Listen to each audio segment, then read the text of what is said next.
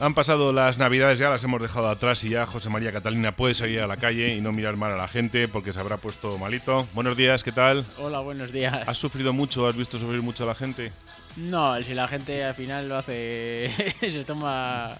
Según es cada uno se lo toma, o sea, tampoco veo cambios radicales. Por... qué hablamos esto? Si la han podido seguir nuestros eh, oyentes de Onda habituales, estamos en Comer Bien, nuestro programa de nutrición, consejos de José María Catalina, nuestro experto para comer bien. No estamos haciendo un programa de nutrición como tal, ni dar, ya saben que no damos eh, recetas como tal, ni, grandes cosas, simplemente reflexiones sobre cosas que están bien, que están mal. Algunas eh, se pueden estar ustedes de acuerdo, otras no, pero insistimos, todo lo que dice José María Catalina tiene su base, tiene su base científica y no son cosas de se levanta por la mañana y dice cosas raras. Bueno, que esta temporada, como saben, estamos casi recogiendo consultas, dudas, porque el planteamiento lo tienen en el diseño humano, que es el libro de José María Catalina, y, sé más o menos la idea por dónde va sus, teorías, el diseño humano, ¿no? Seguir las eh, enseñanzas del diseño humano que es milenario, que no es de hace cuatro días.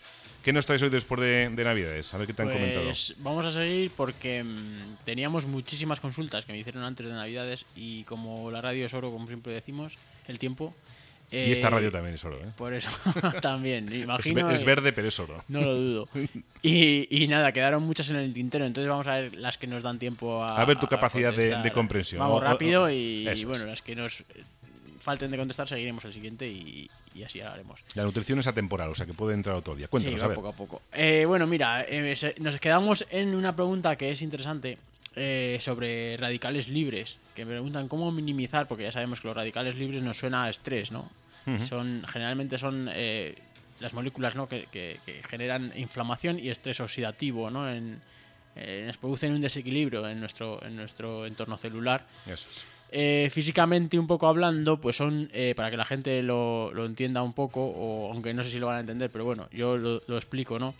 Son como átomos a los que realmente les falta un electrón y lo que hacen es pues desestabilizar ¿no? su entorno y roban ese electrón que les falta pues a otras moléculas que sí que, que, que, tienen ese, electrón, ¿no? Entonces eh, generan cierto desequilibrio. El, el, estrés, el estrés o los radicales libres en, cierto, en cierto modo... Se van a su aire por ahí haciendo el mal. Sí, vamos, eh, es eso, ¿no? Desequilibran un poco y, generan ese estrés oxidativo. Entonces, em, ¿qué pasa? Que, según comamos o según hagamos unas cosas, unos hábitos, como ya hemos hablado aquí, ¿no? El, el estrés, el dormir, el tabaquismo, el alcohol, y sobre todo la alimentación, que es lo que estamos aquí hablando, pues generan este, este tipo de, aumento de radicales libres, ¿no?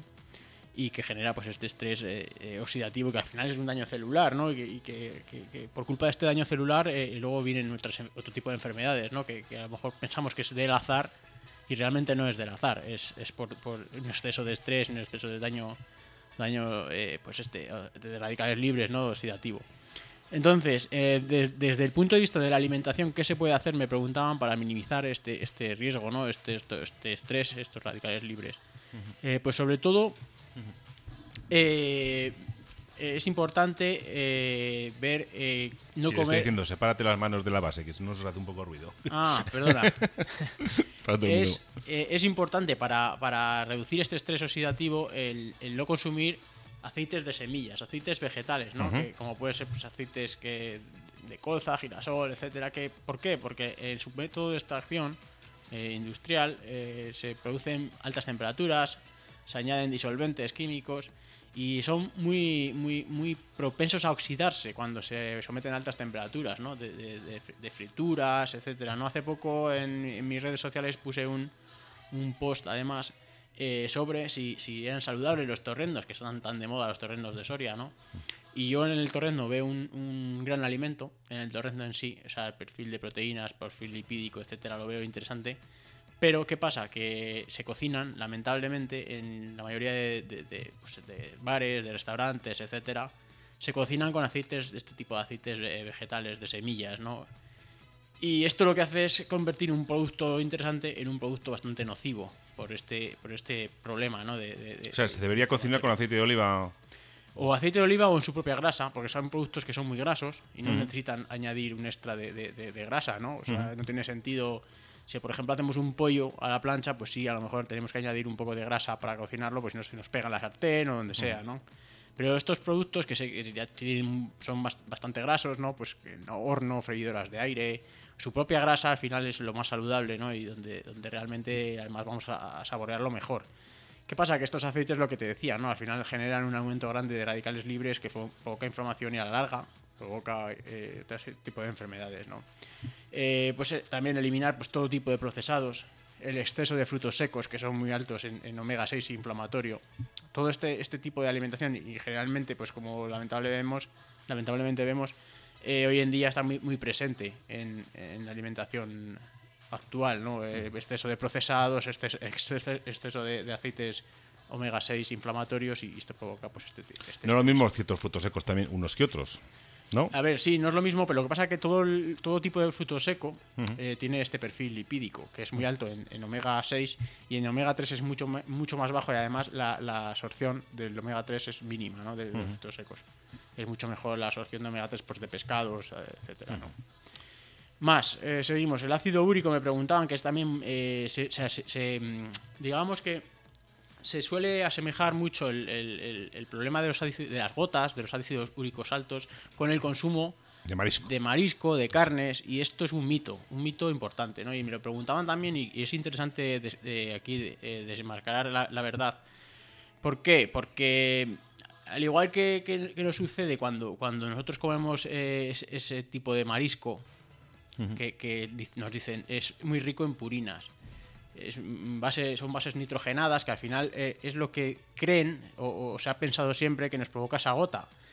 Y sin embargo la gota eh, lo que realmente la produce es el síndrome metabólico. ¿Qué es el síndrome metabó- metabólico? Pues la obesidad, la resistencia a la insulina, todo lo que venimos aquí diciendo que, que genera esta alimentación moderna, ¿no? ¿Por qué? Porque al final la alimentación moderna tiene un exceso de azúcar, es un exceso de hidrato de carbono. Y el azúcar, eh, recordamos que se compone de, fru- de fructosa y de glucosa, ¿no? Pues la fructosa va directamente al hígado donde se metaboliza. Eh, en la metabolización de la, fructosa eh, se convierte en grasa y además consume muchísimo ATP. Este ATP, o sea, este consumo de ATP lo que hace es generar mm, grandes cantidades de, este, de este, de este Este elemento, ¿no? eh, Sí, ¿no? El, de- del ácido úrico, ¿no? Y esto es lo que realmente provo- provoca la gota. no, no en sí lo que tenga la carne, que, que es mínimo en comparación con, con todos estos desechos que, que nos generan la, la- la metabolización de la fructosa, que es el, el realmente eh, el, el problema principal, ¿no? Entonces, Y relacionado con la inactividad, porque el que tiene gota generalmente no se sí, mueve. también. A ver. eh, Todo suma. Todo suma. ¿Por qué? Porque si tú eres deportista y te tomas un, un gel ¿no? que tenga azúcar, que sea alto en fructosa, tu cuerpo, si estás eh, haciendo actividad física, lo va a metabolizar y lo va a utilizar para rellenar glucógeno ¿no? en tu músculo. En cambio, si tú estás eh, sentado todo el día y comes eh, procesados, que son muy ricos, zumos de frutas que son muy ricos en fructosa, pues el hígado lo va a metabolizar en grasa, se va a acumular en grasa visceral. Por eso tenemos esa barriga, no, no porque comamos grasa, sino porque estamos comiendo azúcar en es. forma de fructosa. Y esta fructosa es realmente lo que los metabolitos de su desecho, al, al consumir tantas cantidades, como decía, de ATP, es lo que genera esta, esta gota realmente. Y luego le echamos la culpa a, la carne o a los mariscos. ¿Por qué? Porque en su contenido, en su análisis de laboratorio, sí que es cierto que tienen cierto contenido en purinas, ¿no? Entonces la gente dice, no, no comas mariscos porque tienes gotas. No, realmente no es eso. Es el exceso de procesados, el exceso de, de fructosa lo que te ha producido la gota, el síndrome metabólico. Y además, eh, siempre eh, cuando vemos una persona más o menos que tiene gota, siempre queda asociada a esa persona a algún tipo de síndrome metabólico. Siempre tiene algo de obesidad, tiene sedentarismo, co- come mal, eh, bebe alcohol. O sea, al final es todo el cuadro este que... que, que Y va y le quitan el marisco, que es el que está bueno. Ahí está, el único que comía saludable el hombre, pues se lo han quitado, ¿no? Eh, más, Más. Me preguntaban sobre un- qué tipo de dieta, ¿no? Para ganancia muscular es la ideal. Y yo aquí eh, quiero decir que más que la dieta, lo, lo- lo que más eh, em, tiene que ver en la ganancia de masa muscular es eh, la genética. Es decir, hay gente, según el genotipo de cada persona, eh, más predispuesta a ganar masa muscular, otros que son más delgados y eso se ve a simple vista. Hay gente que por más que entrena no, gasa- no gana masa muscular, coma lo que coma. Entonces, más que la dieta, lo más importante es la, la- la genética, ¿no? La genética es lo más importante. Lo segundo más importante es el entrenamiento, es decir, entrenar fuerza eh, con pesas es importante. de- eh, después de la genética, lo más importante para ganar masa muscular. Y la tercera eh, sería la dieta. Y entonces la dieta, pues eh, siempre que aportemos lo que necesitamos, que lo que necesitamos esencialmente son ácidos grasos y aminoácidos, es decir, proteínas, eh, si aportamos lo que nuestros requerimientos de ácidos grasos y proteínas, eh, vamos a ganar masa muscular siempre y cuando tengamos un buen genotipo y además entrenemos fuerza.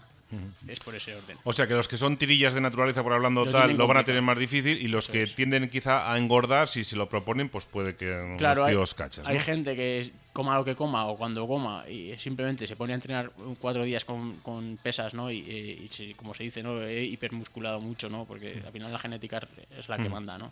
Y la que manda además en un porcentaje altísimo, que quizás está entre el, entre el 80 y el 90%. Mm, La predisposición. Y más, nos queda un poquito. Venga, pues nos queda Un minutillo, venga. última, va. Pues me preguntaban también eh, que qué opinaba yo de comer una vez al día.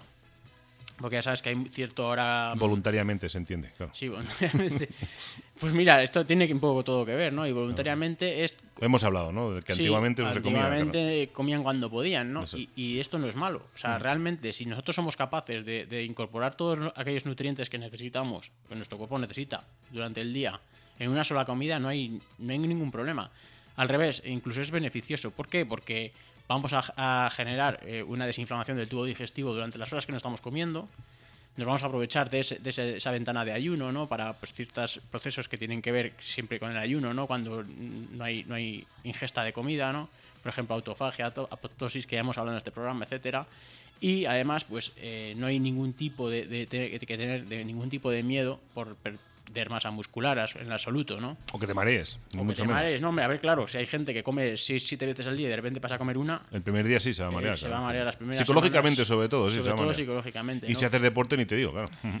Pero eso, lo que te decía, al final hay gente que tiene miedo, pues eh, que dice, "Uf, acabo de entrenar y tengo que comer aquello famoso que se decía la ventana anabólica, ¿no? En la primera media hora, la primera hora después de entrenar, que había que comer sí o sí, si no pues ibas a perder masa muscular y no ibas a ganar.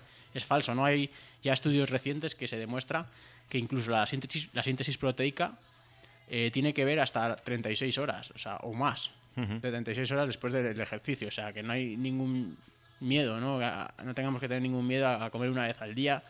Como digo, siempre y cuando En podamos... condiciones, eso es. Eso es, Si y se va a comer me- gente- media lechuga y medio pepinillo, y claro, No, me- claro. evidentemente te pega el. Debemos ser conscientes de que en una comida Proteínas debemos- y todo completo, Debemos meter todo lo que aquello que necesitamos durante el día, ¿no? O sea, y debemos- tampoco se trata de pegarse un atracón por pegárselo, sino simplemente una buena comida, evidentemente, Claro. copiosa, pero en condiciones. hay gente, equilibrada, ¿no? hay gente que quizás en en una comida no puede o, su, su estómago no se lo permite, ¿no? O su, su forma, ¿no? Su- de, de asimilar los nutrientes no se lo permite hacerlo en una sola comida y no pasa nada por hacerlo en dos o incluso a lo mejor en tres, ¿no? Que lo que hace todo el mundo, por cierto. Sí, Que, que pero casi bueno. nadie hace solamente una comida. Pero bueno, al final todo, no es mala idea, ¿no? Mm. todo también se entrena, ¿no? Y al final, si hacemos una comida copiosa que nosotros no nos genere ningún malestar y que además eh, podamos eh, eh, tener estos be- beneficios de- del ayuno más, más prolongado, que los, los son muy altos, ¿no? Estos, estos beneficios se está demostrando cada vez más. Pues mejor que mejor, ¿no? Y eso, no tener miedo nunca a comer solo una vez por, por miedo a perder masa muscular, porque además tenemos las cetonas, que es las cetonas que provienen de, de- del- de la descomposición de la grasa, que nos protegen de la musculatura y sirven de, un, de un combustible óptimo, ¿no? Lo contrario de estar todo el día en un pienso. Básicamente es eso, ¿no? Así es. Lo dejamos aquí. Vale. En el próximo día más cositas. Vas apuntando, nos hemos, quedado, nos hemos quedado en eso, en que se puede comer bien equilibrado una vez al día y no pasa absolutamente nada, acostumbrándose, claro. No, además se disfruta, ¿eh? Se disfruta esa Hombre. comida que dices aquí como si me fuese la vida. Exactamente. Hasta dentro de 15 días. Venga, gracias.